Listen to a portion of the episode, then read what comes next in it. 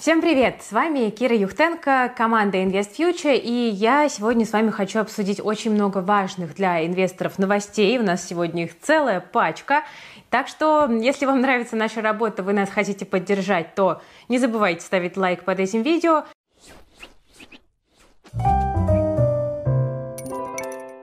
Первый зампред ЦБ Владимир Чистюхин подарил э, нам с вами, российским инвесторам, надежду на разблокировку.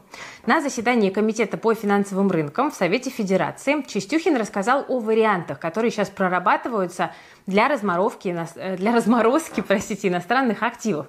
Но а что тут самое интересное? Обсуждается возможность не просто выйти из таких активов с дисконтом, а даже еще и с премией. Вот тут прячутся настоящие иксы, а вы жаловались. Ну ладно, это, конечно, все шутки, но если серьезно, то сейчас ЦБ прорабатывает создание пулов держателей иностранных бумаг, которые хотят свои активы продать, да, замороженные. И вот тут появляется довольно интересный момент. ЦБ предлагает продавать эти ценные бумаги с премией, используя деньги, которые находятся на счетах типа С у иностранных юридических и физических лиц. Как бы эти деньги уже по сути, списаны их владельцами, не приносят им, ну, собственно, никакого дохода, и вот их и предлагается пустить в дело. Но, смотрите, тут не надо торопиться радоваться и от радости сразу же напиваться, потому что российским инвесторам очевидно, что еще изрядно придется подождать, потому что этот процесс точно не быстрый, это дело не ближайших месяцев, может быть, это дело ближайших лет, Ранее, вы слышали, уже предлагалось много разных инициатив, но подвижек пока, к сожалению, мало. Это не то, чтобы я там какой-то камень в огород ЦБ кидаю. Понятно, что ситуация довольно сложная, но тем не менее. Еще в конце прошлого года ЦБ в своем отчете упоминал, что есть несколько вариантов разблокировки, и там упоминались варианты и по равноценному обмену, и по взаимозачету, и по выведению в российскую инфраструктуру, и даже обсуждались компенсации убытков инвесторов, э, если вы помните. Но вот на тот момент ЦБ отмечал, что ни одна из э, этих инициатив не выглядит пока реализуемой и интересной. И вот теперь появляются какие-то новые как бы, темы для дискуссии, назовем это так. Э, кстати, Чистюхин отметил, что продолжает рассматриваться вариант с прямыми встречными обязательствами. Это довольно редкий сложный случай, но он, в принципе, возможен. И таком случае вот российское иностранное лицо могут просто поменяться обязательствами, даже ценными бумагами. Но надо понимать, что для проведения таких операций нужно получать разрешение межправительственной комиссии и также санкционных органов за рубежом. Поэтому, ну, вы сами понимаете, что это процесс, который требует просто огромного количества времени, усилий, да, ну, то есть просто представьте, сколько это бумажной макулатуры и сколько это бюрократии. Но в целом вот эта инициатива Центрального банка, по крайней мере, снова дарит нам надежду на то, что заблокированные деньги получится вернуть. И, как я уже раньше сказала, не стоит ждать, что этот вопрос в какое-то супер ближайшее время решится. Я пока радуюсь тому, что хотя бы какие-то обсуждения идут. Ну, а если он решится положительно, то, знаете, у меня нет сомнений в том, что в честь Эльвиры Сахибзадовны ее команды нужно будет назвать улицу или даже целый город, потому что, ну, объективно, как бы это большой трудный путь, и я очень надеюсь, что мы его все-таки пройдем. Друзья, запрос на диверсификацию портфеля есть у многих. С отменами налоговых льгот по иностранным активам зарубежные акции всякую привлекательность теряют, ну а российский рынок ограничен. поэтому нужны новые инструменты, которые помогут нам создать сбалансированный инвестиционный портфель. Эти инструменты нужно находить. И вот один из таких инструментов – это краудлендинг. Это система кредитования малого и среднего бизнеса частными инвесторами. И подходит она как новичкам, так и опытным инвесторам, которые хотят диверсифицировать свои вложения. Бизнесу краудлендинг помогает найти деньги на покрытие кассовых разрывов и на развитие, ну а инвесторам он помогает заработать на кредитовании вот таких вот небольших компаний. Сегодня я хочу рассказать вам про краудлендинговую платформу JetLand. Это один из крупнейших операторов в реестре Центрального банка Российской Федерации. И команда платформы JetLand построила систему, в которой инвесторы могут получать высокий доход при относительно низких рисках. Нужно объяснить, что если бы вы начали инвестировать вместе с JetLand один год назад, то вы бы уже заработали к своему капиталу больше 19%, 19,1% доходности. Или 19 100 рублей годовых на каждые 100 тысяч инвестиций. Это весьма неплохо. При этом процент банкротств за все время работы компании, то есть дефолтность так называемая, всего лишь 1.35. Кроме того, на платформе доступен режим автоинвестирования, благодаря которому можно гибко настроить уровень риска, сроки и диверсификацию портфеля. Потенциальная доходность при этом останется выше депозита или облигаций. Автоинвестирование, кстати, работает при суммах от 2000 рублей. Вы, друзья, можете оценить краудлендинговую платформу JetLand лично. В описании к этому ролику есть ссылка. Если вы по ней зарегистрируетесь, то получите плюс 8% годовых дополнительной доходности на первую сумму пополнения сроком на один месяц. Идем дальше, потому что плохие новости тоже есть. Центробанк тот же самый пригрозил создателям ПИФов, внутри которых торгуются иностранные активы, запретом на торги. Директор Департамента инвестиционных финансовых посредников э, Центрального банка Ольга Шишлянникова указала эмитентам ПИФов, что стоимость паев не должна рассчитываться с задержкой в 15 минут, потому что это как бы а-та-та, нарушение. Как э, обстоит сейчас ситуация? Процедура расчета стоимости пая была сломана, когда все торги на Мосбирже в прошлом году, ну вот как вы помните, закрывались. И ЦБ разрешил рассчитывать ее каждые 30 минут. Но потом, когда уже все как-то более или менее устаканилось, да, если можно так сказать, ЦБ решил проверить, как это все работает, и выяснилось, что московская биржа уже все сделала для расчета стоимости в соответствии вот с нормами, которые существуют. Но при этом послабление действует до сих пор. И ими пользуются. Вот по словам госпожи Шишлянниковой, стоимость рассчитывается каждые 15 секунд, но с задержкой на 15 минут. То есть это значит, что инвесторы, которые пытаются оценить реальную стоимость, провести расчет стоимости пая в режиме реального времени, сталкиваются вот с той самой 15-минутной задержкой в торговле. И Шишлянникова предложила закрыть торги такими фондами, если не будет до конца этого года найдено какое-либо решение. Основные хозяева таких фондов это Тинькофф, Райфайзен, это Альфа, и я думаю, что в этот момент они точно поднапряглись. Движемся дальше. Я надеюсь, что вы все еще не забыли, что есть такая СПБ-биржа. И вот в ближайшие недели СПБ-биржа планирует запустить гонконгские биржевые фонды, то бишь ETF. Они будут торговаться в гонконгских долларах и юанях. И, что еще очень важно, этот актив будет доступен для никвалов. Вот что по этому поводу нам говорит глава СПБ биржи Роман Горюнов. Приведу цитату. «Я надеюсь, что в ближайшие несколько недель появится ETF для никвалов с исключением рисков недружественной инфраструктуры с соответствием всех, всем требованиям, которые есть у Центрального банка по ETF для никвалов. Ключевые фонды э, планируются на гонконгские и китайские индексы, и ожидается, что в первом пуле будут запущены около 10 ETF.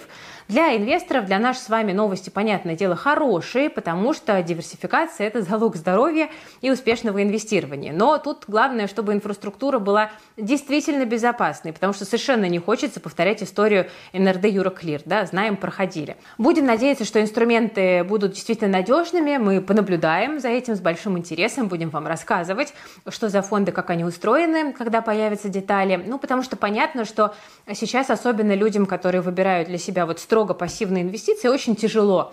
Им не, никак не диверсифицироваться через российскую инфраструктуру, никак не сделать это безопасно. Поэтому то, что такие инструменты на подходе – хорошая новость. Тем временем инвесторов брокера Тинькофф Инвестиции сегодня не на шутку напугали. У компании произошел сбой, и все клиенты с плечами по бумагам получили маржин колы, причем суммы были огромными, там миллионы рублей. Об этом сообщают очень многие э, наши читатели и слушатели. Ошибку, слава богу, уже исправили, и представители Тинькофф Инвестиции говорят, что ошибка действительно была, но утверждают, что позиции принудительно не закрывались. Интересно, что вместе с этим этим синхронно начал падать индекс Мосбиржи более чем на полпроцента. И многие клиенты тут тоже отмечают, что в испуге закрывали свои позиции, это и могло такую волну вызвать. Причины сбоя не уточняются. В компании только заявили, что ошибку быстро выявили и исправили при помощи систем контроля. Ну, по сути, данные э, отображало неверно, как будто бы только приложение брокера. Но, тем не менее, нервы многим людям попортили. И такое бывает. Я хочу вам рассказать про один бесплатный и полезный формат, который делает наша команда и про который многие не знают.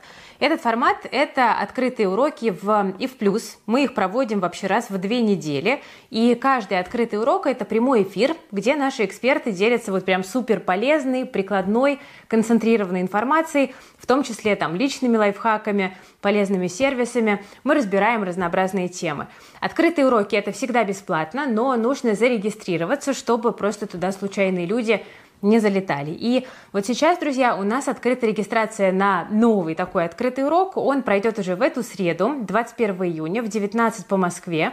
Мы его будем проводить с Таней Юзвак, это руководитель контента у нас в Плюс. И говорить мы будем о том, какие ошибки совершают инвесторы и как, собственно, эти ошибки не допускать, чтобы в инвестициях добиться успеха. Вообще перестать бояться ошибок – это ключевая задача для всех начинающих, потому что это вот тот самый страх, который не дает нам продолжить инвестировать и зарабатывать. Поэтому будет полезно тем, кто открыл счет, сделал несколько покупок идею инвестирования забросил. Будет полезно тем, кто начал изучать тему, там какие-то курсы прошел, подписался на каналы, ну вот первый шаг не решился сделать. Ну и тем, кто не получил быстрый результат от инвестиций и просто боится действовать дальше в условиях неопределенности. На открытом уроке мы с вами разберем мифы об инвестировании, и мы с Таней расскажем, как действовать, чтобы инвестирование стало вот тем самым вашим хобби, которое будет приносить удовольствие и доход. Мест для регистрации на открытый урок остается немного, поэтому если вам эта тема откликается, то Собственно, проведите время с пользой, э, зарегистрируйтесь и увидимся там на открытом уроке. Ссылочка на регистрацию есть в описании к этому видео. Перейдем к комитентам. У нас тут сегодня самолет порадовал снова своих акционеров. Они заключили сделку о приобретении девелоперской группы МИЦ. И это, на минуточку, крупнейшая сделка в истории сегмента жилого девелопмента в России. В сделку войдут больше 50 компаний, которые связаны с ГК МИЦ, и также их земельный банк в Москве, Новой Москве и Московской области. Это усилит позиции самолета на рынке московского региона и позволит компании еще приблизиться к мастодонту, то есть к группе ПИК, как вы, наверное, догадались. Самолет уже сейчас второй крупнейший застройщик массового жилья в России, э, так что идут верным курсом. Условия сделки не раскрываются, но по оценкам источников стоимость покупки МИЦа может составить 40 миллиардов рублей. Компания, кстати, уже заявила, что на размер байбека и дивидендов эта сделка не окажет никакого влияния. Тем временем появились новые оценки по потенциальным дивидендам Алросы. Если помните, буквально вчера мы с вами говорили о заявлении главы Якутии и о прогнозах аналитических агентств. Вот сегодня свой прогноз дали в БКС. Там аналитики ждут 6% дивдоходности, если на выплату направят 100% денежного потока. Операционный поток э, за вычетом инвестиций в основные активы. Ну, давайте мы посмотрим на дивидендную политику компании. Что мы там с вами можем увидеть? Вот за последние пару лет Алроса выплачивала дивиденды 80-100% от свободного денежного потока. Коэффициент чистого долга к EBD у компании на конец 2021 года был примерно 0,6. К сожалению, мы говорим только про 2021 год, потому что более свежих данных у нас нет. Отчетность, как вы знаете, не публикуется. Но, вероятно, он не сильно вырос, может быть, даже и подсократился, поэтому, в принципе, шанс на выплаты в 100% есть. И, кстати, напомню тут, что аналитики ВТБ схожего с БКС мнения придерживаются дивиденды в 100% от free cash flow с доходностью 4-6%. В сценарии там ждут доходность на уровне 5%, ну вот такие средние ожидания по рынку. Поэтому люди, которые держат Алросу, могут, кажется, радоваться. Ну, а мы с вами можем тут порадоваться за обеспеченных людей, потому что тут стало известно, что на некоторые новостройки бизнес-классы в Москве скидки достигли 35%. Нормальный такой дисконт. Ну, кстати, везет не только богатым, даже наоборот, потому что в масс-маркете дисконты встречаются чаще, и в среднем они составляют около 20%. Это оценка от компании Metrium. Ну, вот там эксперты сказали, что в 60% 50% э, случаев в проектах массового сегмента встречаются сейчас скидки. В бизнес-классе в более чем 40% новостроек. Э, что насчет более высокого уровня? Тут э, ничего нельзя сказать. Ну вот, например, в премиум-классе застройщики гораздо реже дисконты офици- официально да, афишируют. В качестве открытых постоянных акций скидки сейчас предлагают только в 9 новостройках вот этого премиального класса. В элитных новостройках уступка в цене обсуждается практически всегда только индивидуально. А, ну и тут как бы интересно еще вопрос, что эксперты говорят по поводу вот таких акций и скидок от застройщиков. Ну вот управляющий директор того же Метриума сказал, что клиенту нужно срочно бежать покупать жилье, когда он видит скидку. Цитата. Дисконтные акции сейчас не постоянные, как это было 2-3 года назад. Специальные предложения почти всегда ограничены по времени. Клиент должен понимать, что через несколько э, дней или недель у него пропадет шанс приобрести квартиру даже с символической уступкой. Поэтому решение о покупки лучше принимать быстро, особенно если скидки предлагают на дефицитные готовые квартиры с ключами. Вот такое вот э, мнение. Ну, скорее всего, он имеет в виду то, что если есть необходимость да, в квартире, и вы давно испытываете вот эту вот потребность, то тогда нужно брать со скидкой. Но в среднем по всему рынку первички она составляет порядка 6%. Вот так, если смотреть в среднем по больнице. Да, если вам не нужна недвижимость, то, наверное, бежать за дисконтами все-таки я бы не рекомендовала. Продолжим, и у меня еще одна история на богатом, довольно любопытная. Тут бриллианты и изумруды в 500 карат вместо магнитиков из поездки. Вот такую вот крупную контрабанду задержали в аэропорту Внуково. Драгоценности вез гражданин Индии, который прибыл из Дубая. У него нашли 35 изумрудов в багаже, 47 крупных бриллиантов в кармане рубашки и более мелкие камни. Мужчина пытался доказать, что это всего лишь ониксы в подарок друзьям, потому что в декларации о них не было ни слова.